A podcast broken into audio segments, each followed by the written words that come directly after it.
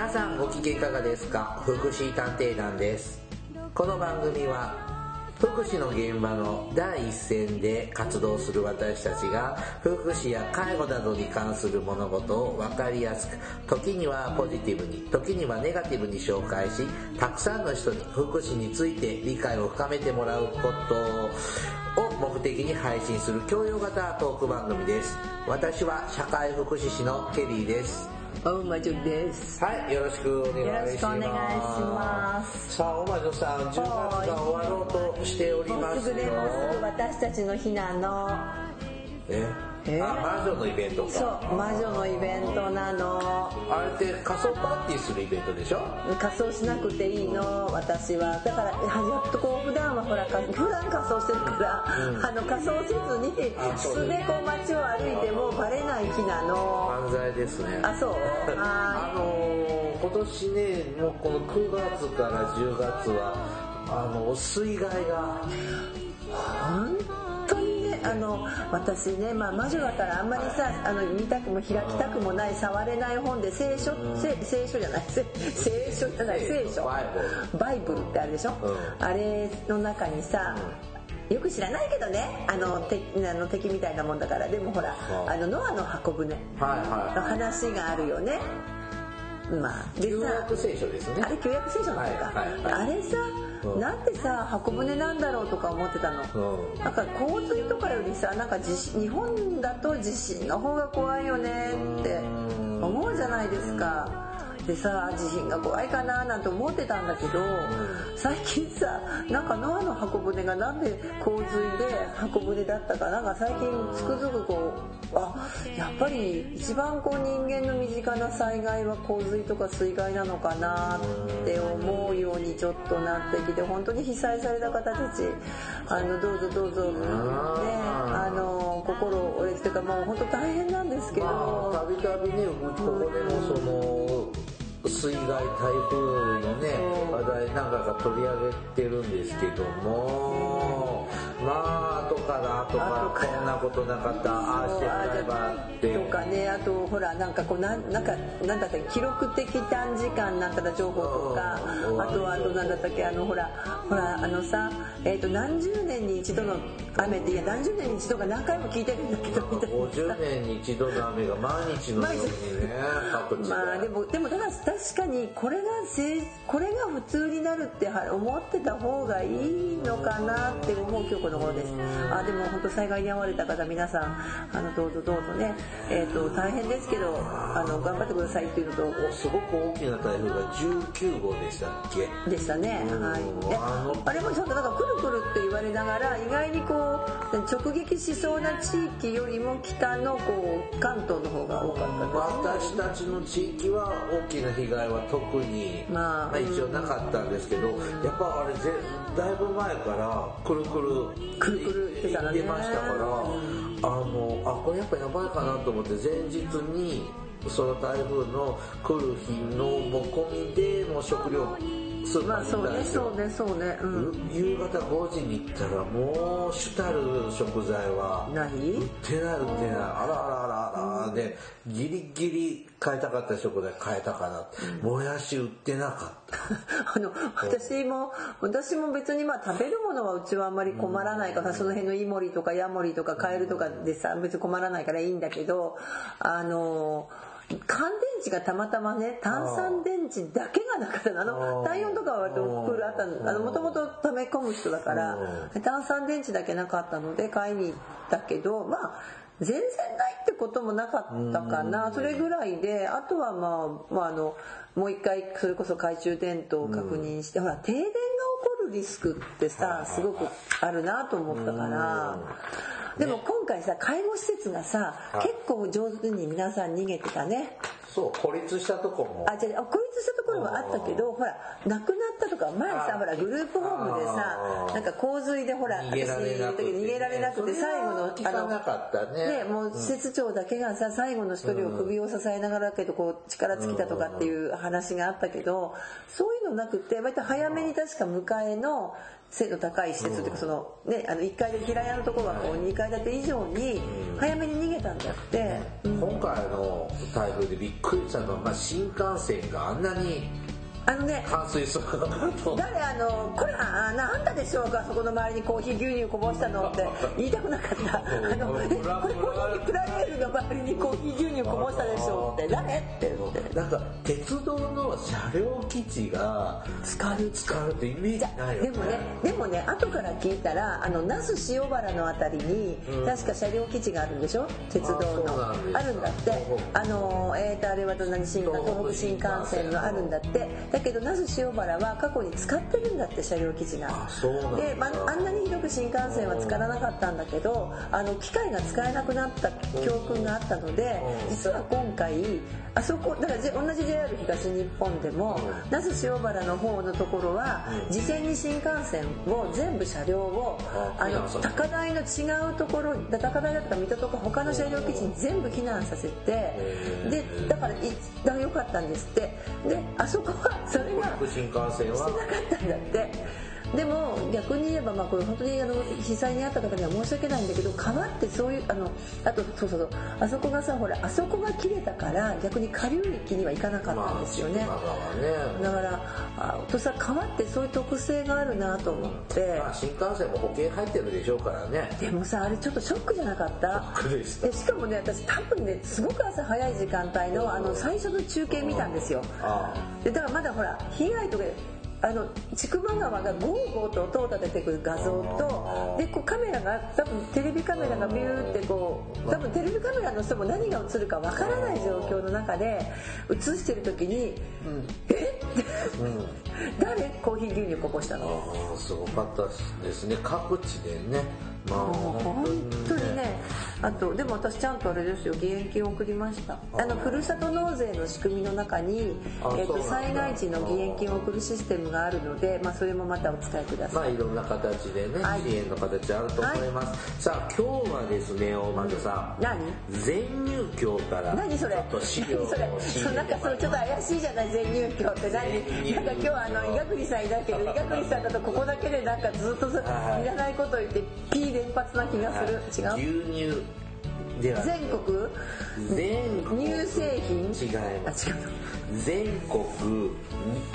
乳乳児福祉協議会。へえだから全入居、は全入副教じゃないのよ。全全入教っておっしゃってました。ちょっとね僕ね仕事絡みで、はい。ちょっとね乳児院乳児院まあ昔からあるね、にちょっと見学に行かせてもらったんですよ。あらまあ。でそこでもらってきたパンフレット。パンフレット資料が全入教の、えー、とパン全国乳搾り教みたい。違います、はい、あの乳児院ってねどういうとこだよって紹介してるパンフレットいただいたので、まあ、これをちょっと元にですねはい。ちょっと乳児院というねところを紹介ししますね。はい。でその話は本編で、はいよろしくお願いします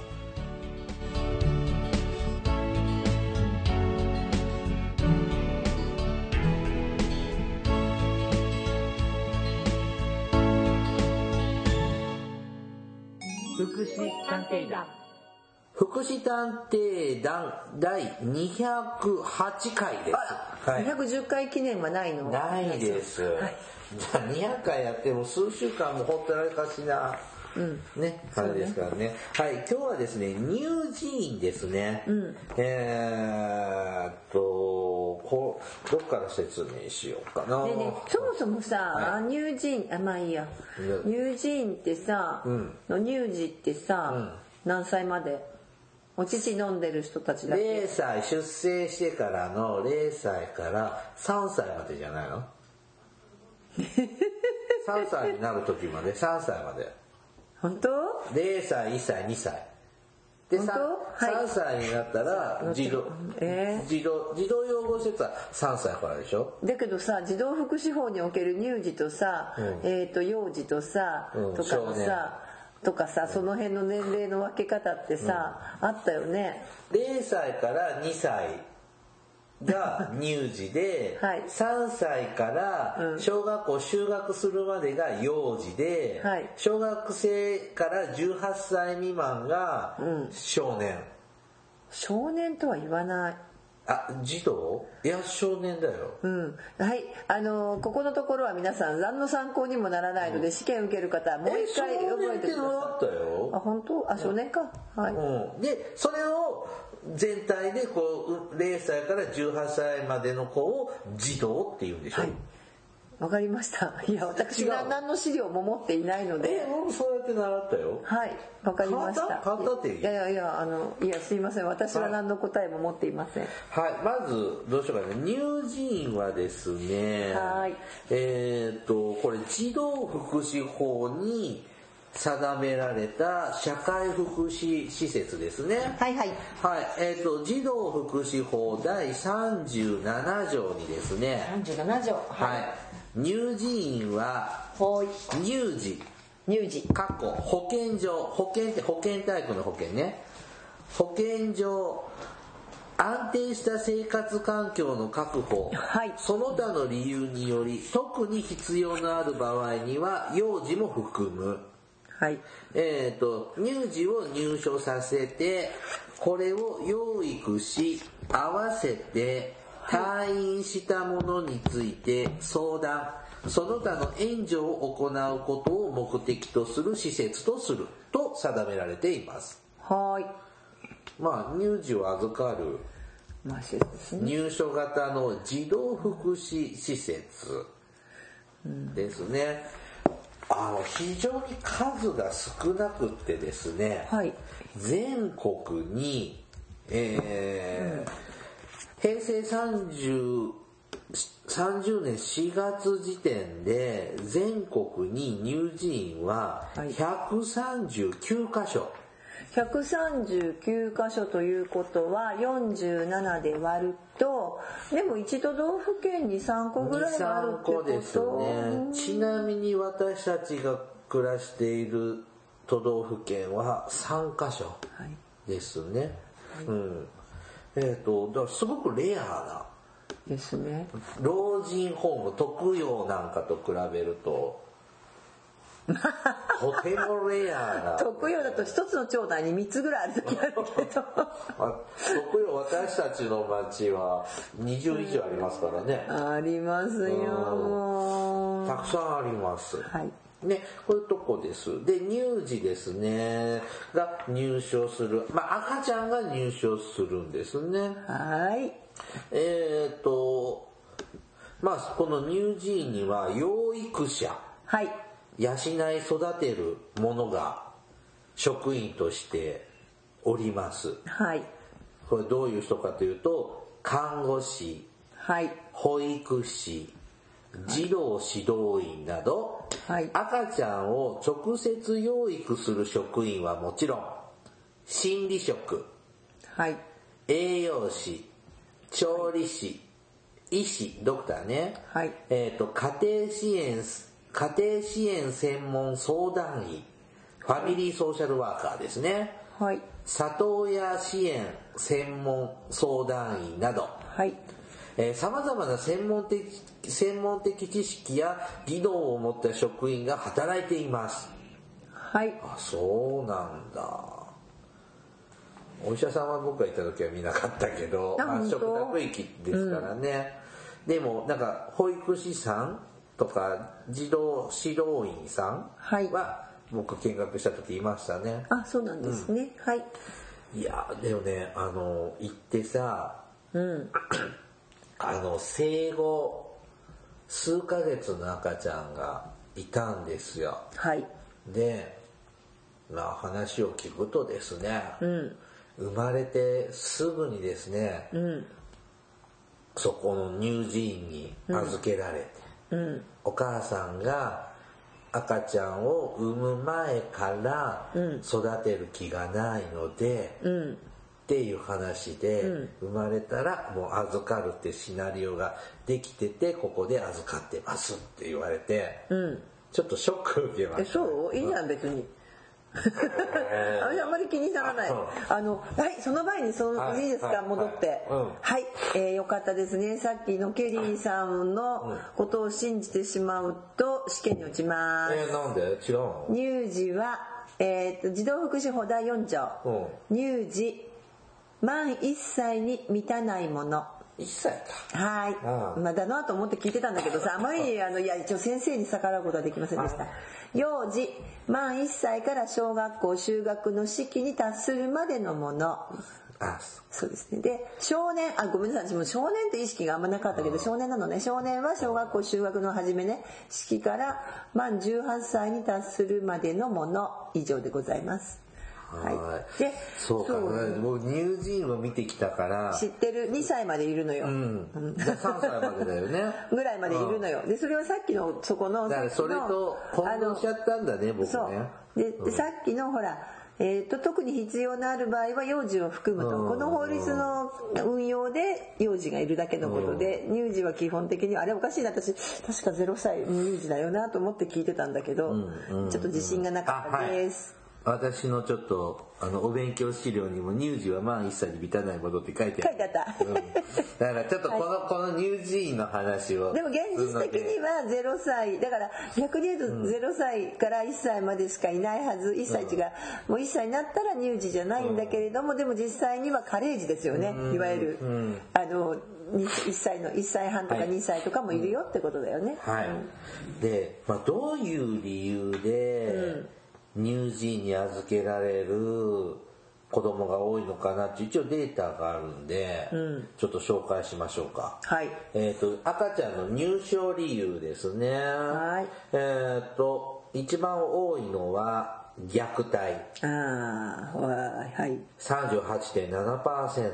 はい。えー次に多いのが家族の精神疾患。あそうなんだ。うーんこれが17.9%。うん。だから家族の精神疾患から虐待っていうのもあるでしょうしね。まあまあそうですね。まあ、だからはい。もう半数以上が、だから、まあ親に何か、まあ全部そうだわね。本人 だって生まれる、はい。生まれたばっかりの赤ちゃんに本人に課題はないと思います。すね。あと家族の疾病、あ、ごめんなさい。経済的困窮はい。と家族の疾病うん。ですね。あと、離離別、別居、お父さんお母さんまあのね。それもあるだろうね。うん。で、あと、母の未婚。うん。だいたい今よ言ったところでだいたい780%ですね、うん、あとその他の理由としてえっ、と次の子供を産むためにちょっと今の子供は育てられないとか。そうなるおの父さんやお母さんがちょっと刑務所とかにまあ、入っちゃってでわかるわかるわかるとるとか。か、うん。あのシングルでその片方だけがねとか。場合によってはあれじゃないの？刑務所の中で出産した人はどうするの？だって刑務所の中でとりあえず刑務所入る時にさお腹大きい人だって刑務所入るよねとりあえず。でその後出産したらさその時って預かるんじゃないの？多分。うん違うかな。はい。でまあ虐待ケースが多いんですけど最近はね、うんだね。で赤ちゃんへの虐待どんな虐待を受けてる状態かというちょっと調査もありましてえっ、とネグレクト、はい。育児放棄が55.2%、これが一番多くなるんだね。うん。身体的虐待が32、30.2%心理的虐待がなかなかあの10.5%心理的虐待ってね0歳児に心理的0歳の0ヶ月の生まれて数日の心理的虐待ってなんだろうって逆になっちゃう思いますけど、えー身体的虐待。まあまあ身体よりはネグレ要すあの放置例えば泣いてもおっぱいをあげないとかおむつを替えないとかそもそもそういうふうになりやすい、まあ、あんまり暴力を、まあ、ただあのあれですよ、えっとね、赤ちゃんの件での虐待では、えっと揺さぶり症候群っって知ってる？聞いたことありますけど、よくわかんなあわかんない。あのい揺さぶっちゃダメなんですそうそうあんまり赤ちゃんって要するに硬い頭が頭もまだふにゃっとしてさ門がこう閉じてないんだけどここのところが。あの頭の上がねペコペコして生まれてきた時はちっちゃくないとダメだもんね。そうだからこうの頭が脳がさまだ骨くっついてないのもあるけどそれでもまあ骨はあるから硬いじゃない頭って。でその中で脳みそが柔らかくてでそれをまあ首が座ってない子はそうでもやらないかもしれないけどよくあのちょっと首座ってからこうなんていうのかな前後に強く揺さぶったりすると、頭のがまだやっぱりしっかりしてないので、のこう脳みそが。そうそう脳みそが要するにおよく言われるのはお豆腐のねあのプラスチックの容器の中でお豆腐をこう揺らしたみたいな状態。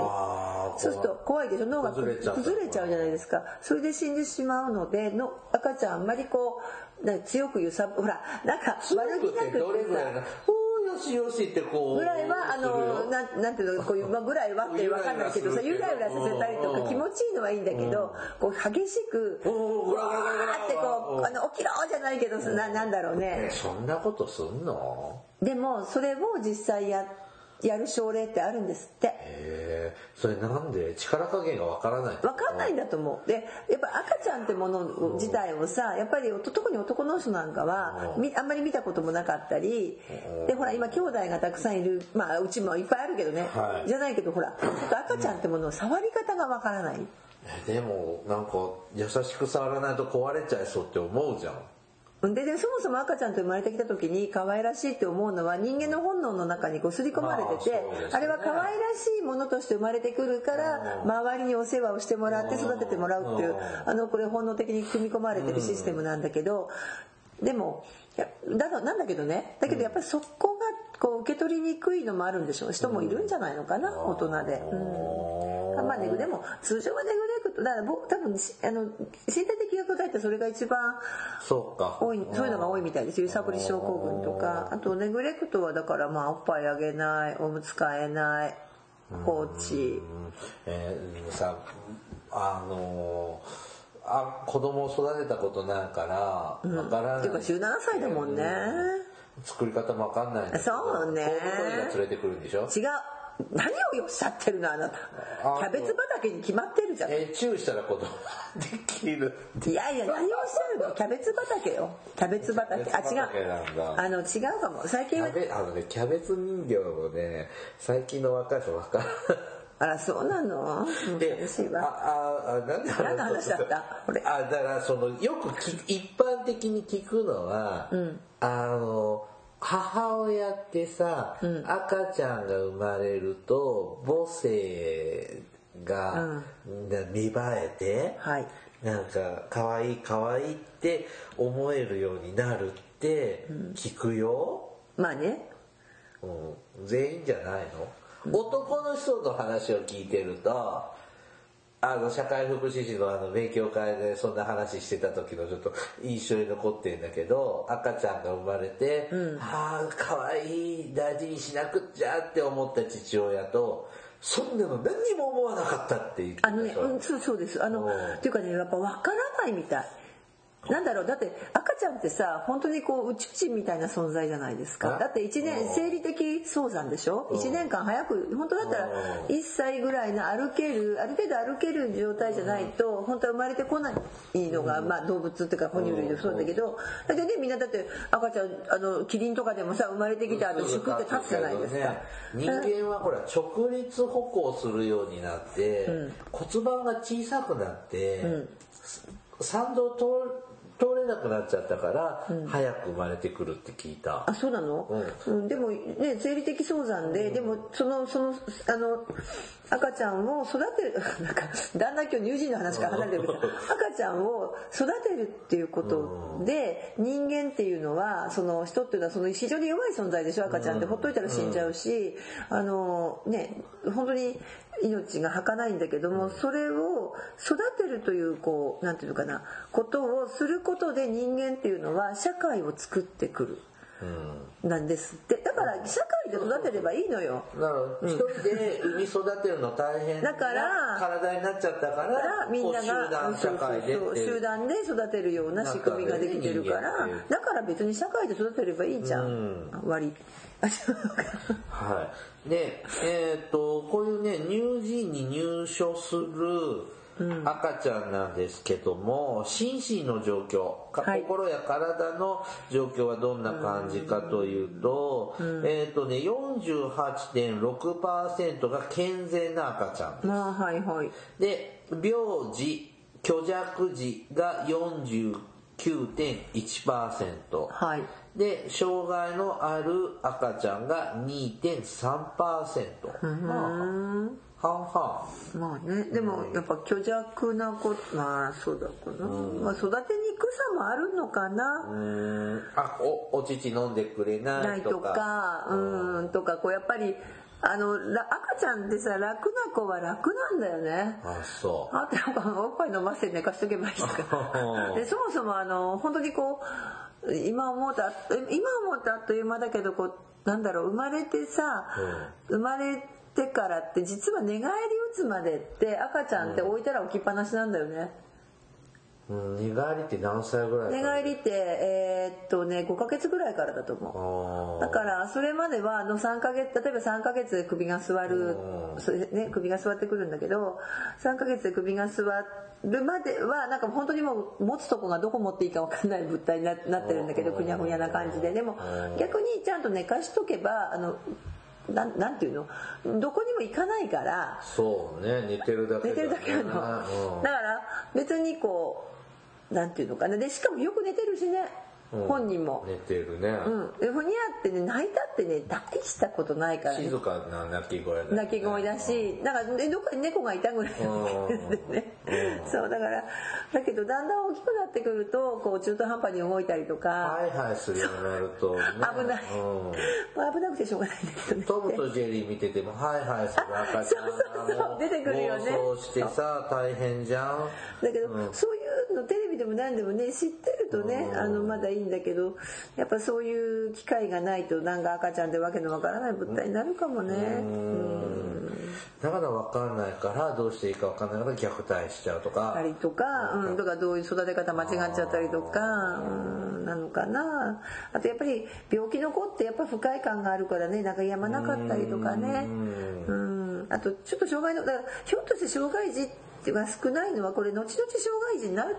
まだよくさあの発障害とかの子でも後から聞くとさずっと出ませんでしたとかね。うん。うん、どんだけあの泣き止まない子でしたとかっていう子いますもんね。聞きますね、あでまあいつか対象していくんです。ここ乳児院ってさ、あーはいはい。まあ、3歳ぐらいまでしかいられないのよね、まあそうね。うん。で、えー、と対処理由のデータもありましてえっ、とね44.9%が親元もしくは親戚に引き取られている。あーなんかちょっとホッとするけどね。家庭復帰ですね、で19.3%が里親委託養子縁組。はい。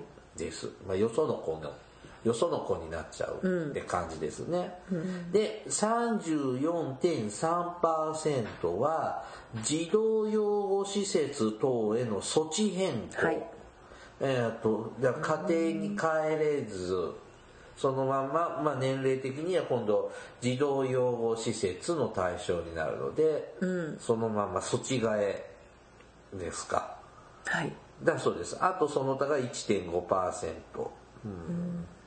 まあ多くは家庭にと新しいお父さんとお母さんとっていうのでもう大体6割ですね。うん、って感じなんですってねでも、まあでもちょっと家庭引き取りがちょっとあるのが嬉しいけど、これ今国はさこれの多分里親委託とかを増やそうとしてるところはあるかな。そうですねそれもね、いつかね取り上げたいなと思ってそうですね里親制度とかね。うんはい、さあこういう赤ちゃんが、えー、と来るといるところなんですけども乳児院の役割や機能ですね、はい。えー、とまず24時間365日体制です。そうですね乳児院は土日、祝祭日、年末年始といった曜日や時期、時間に制限されることのない24時間365日の体制で、いつでも赤ちゃんの安心、安全で安定した生活を提供しています。えー特に乳児期の、乳児期には赤ちゃん一人一人のペースに合わせた小さ、え？小さな命を守るためのきめ細かな関わりを行っています。はい。あの、見学させてもらって、ちょっとびっくりしたのは、あの、なんだっけ、突然、赤ちゃん突然死。ってあります。はい。うんな、なんだっけあれ、とえそうそう赤ちゃん突然死ってなんか S なんとかってそうそう、それ、それ、ちょっと聞いてる方が、あの、ほら、千代の富士の赤ちゃんなんかも突然死で亡くなってる、あそうなの？うん。で、なんか赤ちゃん突然死しちゃう。可能なんかあるのね。リスクが高いんだよね、大人よりね。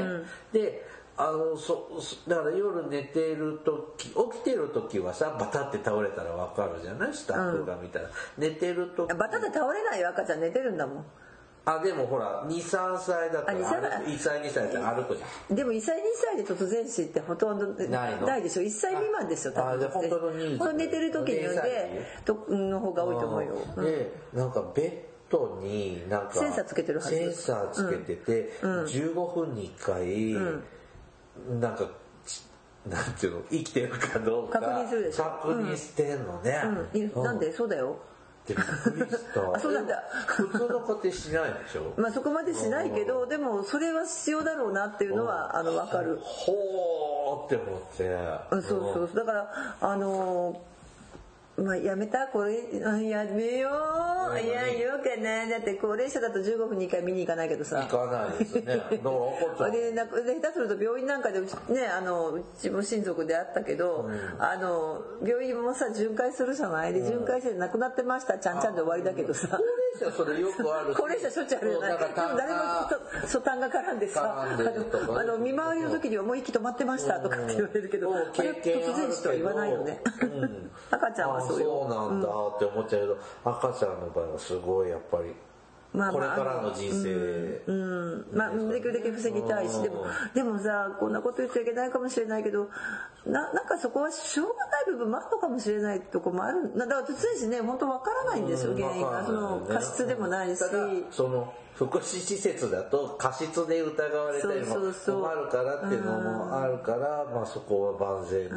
うん。ねほう。ちょっとびっくりしました、あそうだとあそこまでね、まあ、やってるんですよ。でもそれ乳児院だけじゃなくてあのほあれもそうでしょ？0歳児預かる保育園とかも。乳児園も、乳児園じゃないよ。0歳児預かるのに保育保育園で預かれるよ。うん、僕ら乳児園って呼んでた。え？乳児園とか乳児院って言ってたうん。うちの地域はね。あそう？うん。通称は多分地地域独特の通常は保育。赤赤ちゃん保育園みたいな、うん。あそうそう通通常はね、あの保育園だって0歳。で昔はさ産前産後で本当に6えっと何日だ？産前産後60だから生後2ヶ月から預かってたの。今今でも預かれますけどね僕がいた保育園だから乳乳児のあ,、ね。あって、うん、でも昔はだから今はそれやってるんじゃないかな今。うーんはい、もう一つですね、まあまあこの24時間365日は別に老人ホームだって そうだよって言ったらそこごもっともでございます。よ、はい。老人ホームだろうが病院だろうが普通そうだよ。そうですね、はい。警察も。あとね、一時保護機能というものが乳児院の役割にあります。はい、乳児院は実質的に一時保護所の機能も担っています。児童相談所に敷設された一時保護所では乳幼児の受け入れが困難なため特に虐待非虐待や非虐待や DV など乳幼児の緊急的な保護が必要な場合に一時保護所を経由しない直接措置入所や緊急一時保護の委託を受けています。はい普通は子供はまず虐待とかされていたら児童相談所が保護するんだよね、はい。で一時保護のまあ待機所があってそこでしばらく生活して、はい。まあ、家に帰すべきじゃないよねっていう場合は児童養護施設にはい措置される、預かってもらうっていうのが王道だよね。まあまあまあ普通ね。うん。で乳児もそうそれもあるだろうけれども、まあ、あの一時保護所だと要するに乳児対応ができないんです,、うん。ですね乳児とか、まあ、確かに幼児対応もちょっと難しいかもね、大体あの通常一時保護所で、まあ、ある程度あの集団生活になっちゃうので、あとルールが結構厳しい、まあ、それ今ちょっと今そこはこうなんていうのかな見直すっていうか、そこそこ自体が問題になっちゃってるんだけど、ルールもあるので、まあ、そのルールでちっちゃい子難しいし、そうね。だからその病院、産婦人科か、はい。から直接とかいるでしょうね。警察から直接とか、虐待通報で預かって警察がそのまま連れてくるってこともあるでしょうね。みたいですね、あると思うよだって。だから、あと保育所から直接もあるって聞いた。あそれは保育所に預けてるような親御さんだったら直接、うん。でも家に帰さずであでもつすみません。通常ね一時保護はあのそこの例えば学校からは直接です。うん。あの小中でも例えあば一時保護だと大体学校で確保されてる本人が確保されてて虐待でも事実があって一時保護となったら学校から直接ですああの保育所からも直接。それはそれはみんなそう、うん、だそうですだって一回家帰ったらまた虐待されちゃうもん。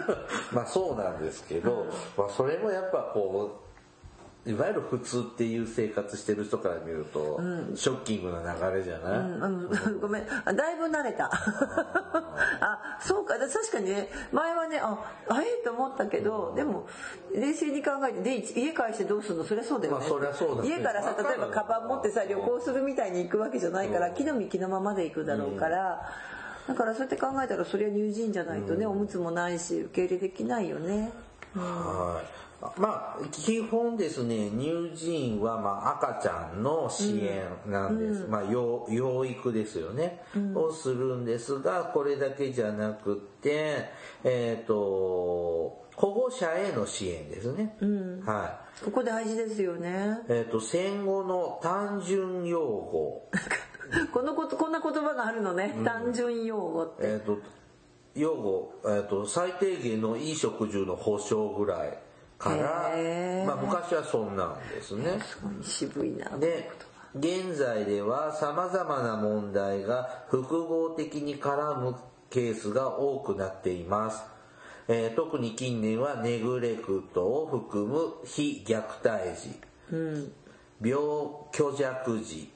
何らかの障害がある赤ちゃんの入所が増えています、えー乳児院では保護者とのパートナーシップの確立を重視して家庭支援専門相談員や、赤ちゃんの担当養育者と保護者との信頼関係の構築保護者の不安や悩みを受容しまた育児スキルを身につける支援なども含めた家族再構築支援を進めていますということです。はい。であのこの乳児院に行くと必ず面接室ああはい。みたいなのがあってその、僕が見学したところは、まあ、椅子とテーブルのある部屋とあと何もない畳敷きの部屋があって、まあ、その子とお母さん親の状況に合わせて使い分けてるみたいなんですけども、うん。まあ、いわゆる育児相談はい。みたいなのをねあのするのも乳児院の仕事ですね。うん。まあ確かにあの自分でね逃げられる子ならいいけどさ、そうじゃない子赤ちゃんだからね家帰す時には慎重にはなりますよね。うんまあ、でも乳児院が帰っていいよとは言や言わな言えないもんね。決定はできないんですよね、児童相談所と協議してですよね。決定はね。ですよね。で、あの、まあ、今その、まあ、保護者と赤ちゃんのパイプ役が今は、まあ、なんだっけ、家庭支援専門相談員、はいファミリーソーシャルワーカカー略して FSW っていうんだって。うん。が必ずいるのかな？筆致だと思います、うん。あと里親支援もとか、まあ、勤務してるのかもしれないけどね、こういう方がいて、だから、まあ、直接赤ちゃんをお世話するチームと、まあ、か家族の方とパイプをこうしっかりつなぐ役割の人がいるのかな。って感じですね、うん。でもうんそうですね。でもどうなんだろう。昔に比べて乳児院ってさ増えてるの減ってるの預けられる子って。増えてるみたいだけど、定員は増えてないわけよ。まあそうね。受け入れる数が。で、僕が見学したとこも10人。うんうん。ああ預かるのはね定員が10人よ。でもさ確かに15分に一遍見なきゃいけないような状況の中でさそれは10人だよねで、障害一者人1分見てたら一周回って前ずっとぐるぐる回ってなきゃいけないもん機械だよ。機械使ってるわけじゃん。あそうですうんだから障害者施設とか老人ホームとかって何十人単位じゃない。うん、50人とかね60人とかねそう100人とかさいるけど乳児院まあ他の僕が見学したところは10人って言ってましたね。うん。で手厚いよ。なんかほら障害者施設とか老人ホームだと1人の職員でだいたい5人から10人ぐらいお世話しないとダメな割合じゃないですか、ほぼかほぼママンツーマン。夜は、ね。うん。夜もやっぱ10人だけど2人の職員で、ああうん、見るようにだってしてるそう。赤ちゃんってさよく 確かに24時間365日で、まあ、それは大人の施設とかさあれだけどほらある程度になれば昼間起きてて夜寝るっていうパターンだけど、考えたらこの赤ちゃんたちってさそれこそそのスタートラインってさ、何時に寝ようが何時に起きようが分かんないもんね、昼夜とか全然ないからさ、あの赤ちゃんのパターンで生活するから、そういう意味ではちょっと24時間365日が介護の施設よりはもうちょっと厳しいっていうかさ、うん。ね、あとねその乳児院の見学をさせてもらったらアパートみたいな部屋があって、はい。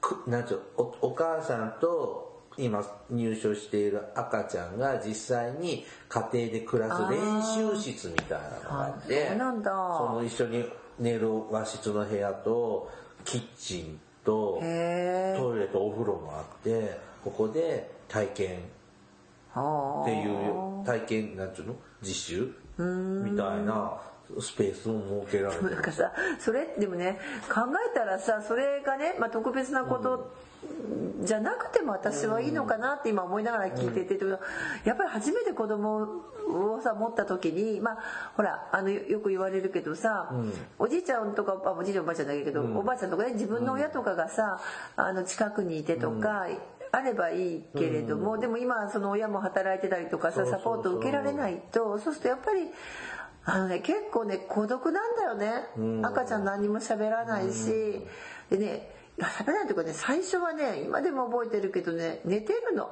まあそうね。なんかねこう例えば泣くとか、泣くとかあやして笑うとかっていうレベルになるまでに多分3ヶ月ぐらいかかるもんでねそうするとなんて言ったらいいのかな。寂しい。寂しいの。でだからお赤ちゃんと向かい合ってしかもさなんかいい親親じゃなきゃいけないから目を離しちゃいけないとか思う人もいるらしいのね。疲れるね。疲れるよね。だからその辺もさ逆に教えてほしいよね。うん。だからそれって乳児院だからじゃなくてなんか全てじゃないけどそういうこう赤ちゃん育てることに不安があったらそういうのがそういうところでトレーニング受けられるとかさ、そう家族訓練室って書いてあった。あーなんかそういうのあったらいいね。男の人も、男の人もだってどう触っまああのやってるよ。産院ちゃんとあのちゃんと一応あの何？あの産婦人科行けばさ、赤ちゃん教室とかさ、あ父親教室、母親教室ってやってそういうのするんだけどさ、実際夜寝るわけじゃないじゃないですか、うん。夜でもね夜中にね赤ちゃんねこう息してるのかなと思って見る時ある、あ生きてた生きてたみたいなちなみにね僕が見学したところはね男性職員はゼロでしたね。まあそうでしょうね。うん、だってそりゃまあ女の人だけいれば事足りちゃう世界かもしれないね。女の,、うん女の世そうでした。界ですへねえ。さあ最後にですねえーっとこの乳児院を利用するされるにはというのが書かれてますのでそこを紹介して今日ははい。終わりたい終わりましょう。えーっとお近くの乳児院児童相談所市町村の子育て相談に関わる窓口にご相談ください。はい。それぞれの事情を伺った上で必要な時期赤ちゃんをお預かりします。必要な期間。あ必要な期間お赤ちゃんをお預かりします。また費用には主に公費によって賄われていますので乳児院がおむつ代やミルク代などを保護者からいただくことはありませんがご家庭の収入に応じては都道府県や市などへの個人負担が発生する場合もあります。あのね私思うんだけどね、ここを無料化してくれないかなって。どこに乳児このでご家庭の収入に応じて都道府県や市などへの個人負担が発生する場合これ実は児童養護施設も一緒で、あの虐待とかでさ、まあ、虐待でもいろんな理由で、まあ、虐待分離するじゃない？施設入所するじゃない、でも親から自己負担取るんだってね。応能負担でしょ？措置だ措置措置施設だから、まあまあだけどさ別にお金のない人がだけがその世帯の所得が少ない人だけが虐待するわけじゃなくてさ。負担はまあ金持ちからはそれなりに持ってない人からそれなりにっていう払い方。だけどでもさお金のある人だってさもちろん、まあ、虐待とかうまくいかなかったりとかする時あるでしょ、預けるでしょ、お金取られるでしょ、こんなかかるなら嫌だって話があるんだけどああそれ経済的虐待じゃん。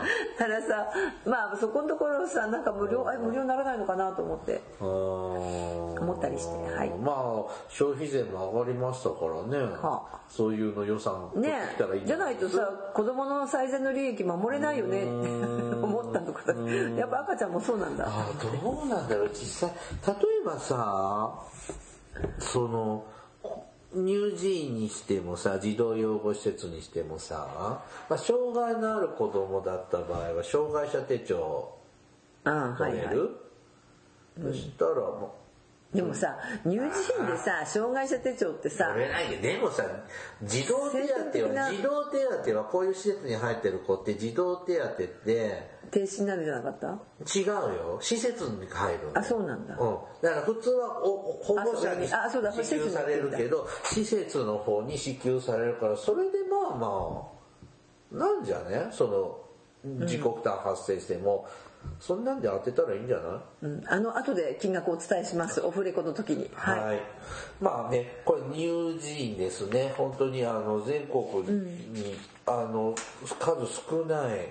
そうでもうん。でもねやっぱりなんか、うん、もしかしたらこう途中でちょっと今読まなかったけどさ、あのここが持ってるその子育てのノウハウはなんかもっと地域に出してもらってもいいかもね。うん。還元もね、あのーしようとしてるんだけど、まあ、ちょっとそこがねちょっとね悩ましいのはちょっとエンディングで喋ろうかなとあそう？思っています。はーい。はい。じゃあ本編はねここまでです。はい。This is 福祉探偵団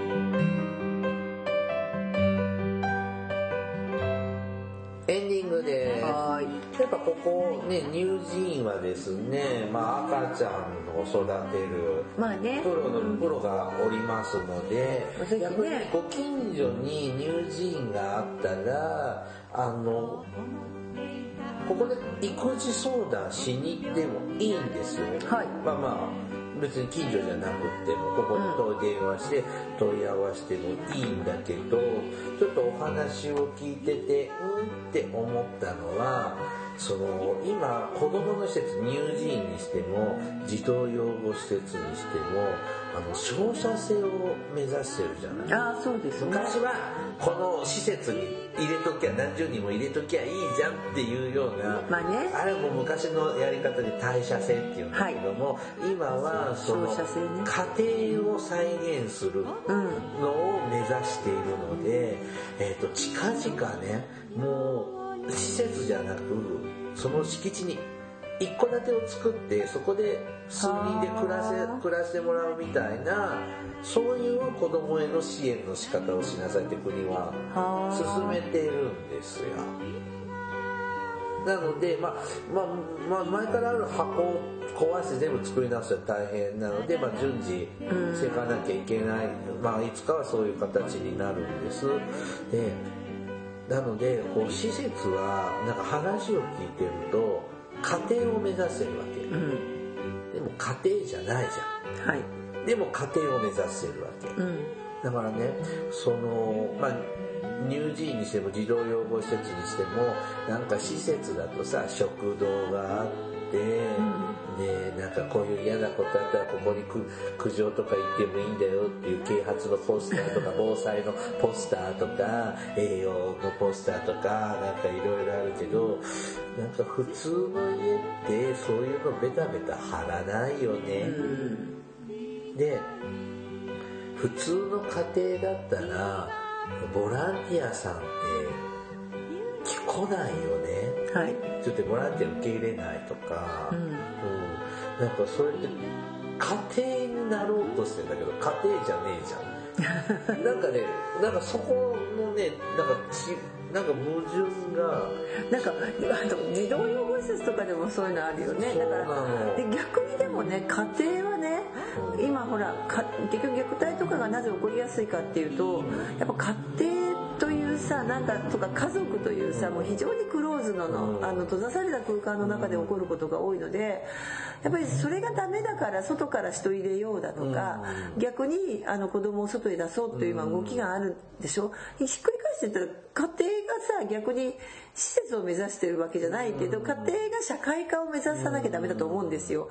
なのにそっちは家庭を目指してるからなんか逆のベクトルなのね、でほんだからだからねそれってさそういうねボランティアを例えば受け入れていきましょうとかそうそういうことをするにはスタッフが一応動かないとダメなわけじゃないですか、うん。そういう体制とはいか仕組みも作んなきゃっていうのをだから都合いい家庭を目指す家庭を再現するって言葉を使ってなんか手を抜いてるようにも見える。うん、ああのそうだね。でもだからそれがさなんかその望ましい家庭像っていうののすり合わせがで逆に家庭の方から考えた時に、あの今も言ったけど結局お父さんとお母さんと子供がいるっていう関係性の中だけで閉ざされてしまうところでいろいろ虐待が起こったりストレスが高まったりするんであれば例えばそういうところにボランティアじゃないけど、まあ、未成年さんもそうだけど例えば赤ちゃん訪問が入ったり。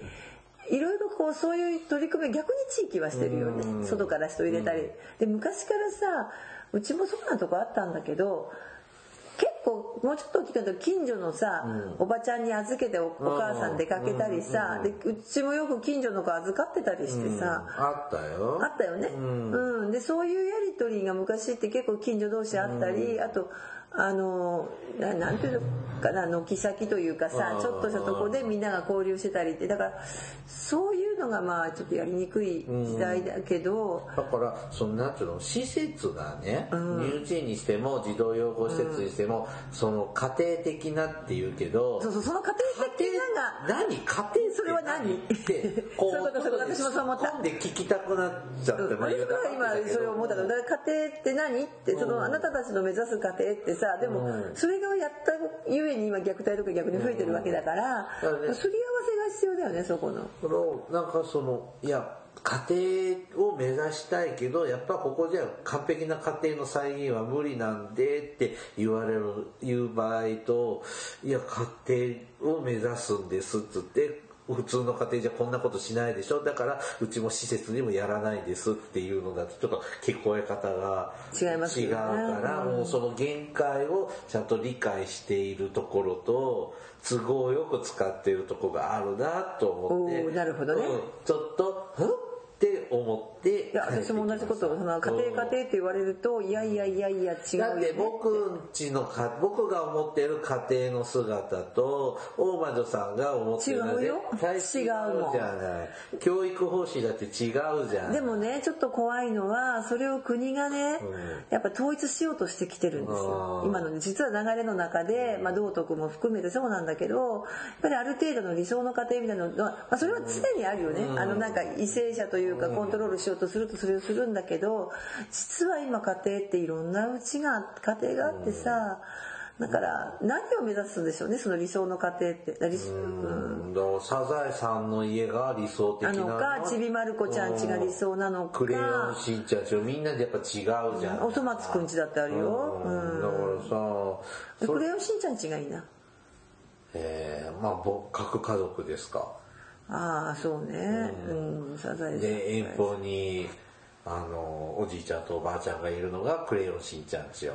あドラえもんちはもうおじいちゃんもおばあちゃんもみんな死んじゃったから家族3人暮らしですよ。あでえっとちびまる子ちゃんのところは、えっと、おじいちゃんおばあちゃんと同居。同居していますよね。でえっとサザエさんのところはマスオさんと言われるあように。のあの出てったあの婿婿じゃないけど。婿じゃないけれども。福田さんと磯野さんが同居してい出るるというスタイルですね。みんな違います違いますね。で分かった今度聞く時にはさ「ところでサザエさんちですか?」え「クレヨンしんちゃんですか？ドラえもんですか？ちびまる子ちゃんですか?」って聞かないといけない、だから家族のあり方の形でまあ各家族と3世代同居は、うん、まああのこのかこのその家族でよく例える。でも逆にさあのじゃあそんなに家族家族っていうならおじいちゃんおばあちゃんも入れてもらったらいいじゃない？その照射線に。でしょ？だったらボランティアでシルバーボランティアに来ておじいちゃんおばあちゃんおじいちゃんおばあちゃんだって4人いたらおかしくないんだからさいろんな人来てもらねあのその辺はねなんかずずるいな。っていうか多分ねうんなんていうのかなまだ発展途上なんだなって今話を聞いてて思った、あの昔からのやり方をずっとやってきてこそっとしてたところが今こういろいろ日の目が当たるようになりこれ変わってくるところとあの今過渡期な過渡期な気がする。今そう。もう一回変わる気がするこれ。うん。だから多分む今のやり方でもむ多分矛盾を生じてくるので次のまたステップが出てくると思うよ、なんでね、あ本当に変わ変わんなきゃいけないみたいなのを、すごい強調されてるんで、だから国の指針にのっとっていかなきゃいけないじゃない。自分で考えろよって。うん。言いたくなるけど。いやでもだったらこれでいいじゃんって言っちゃう。でその中だけで考えちゃうとやっぱりダメだからやっぱ外部の人がまあちょっとこういう風な意見を感じたのを吸収する機会があってもまあいいんじゃないかなまあ、少しあの皆さんもしねお近くに友人とかあれば注目をしていただいてもいいかもしれません、はい、とてもレアな施設です。はいはい、番組からのお知らせです。福祉探偵団では皆様から福祉や介護に関する疑問や質問、不満や愚痴、番組に対する感想やご要望を募集しています。もちろん普通のお便りも募集しています。お便りは E メールでお願いします。メールアドレスは福祉探偵団アットマーク Gmail.com えー、綴りは fukushitanteidan アットマーク gmail.com です。また、福祉探偵団のツイッターがあります。フォローお願いします。さらに、福祉探偵団の Facebook ページも開設していますので、いいねのクリックをお願いします。はい、そろそろお別れの時間となりました。お相手はケリーと、大魔女でしたそれではまた次回お会いしましょう。ごきげんよう。さようなら。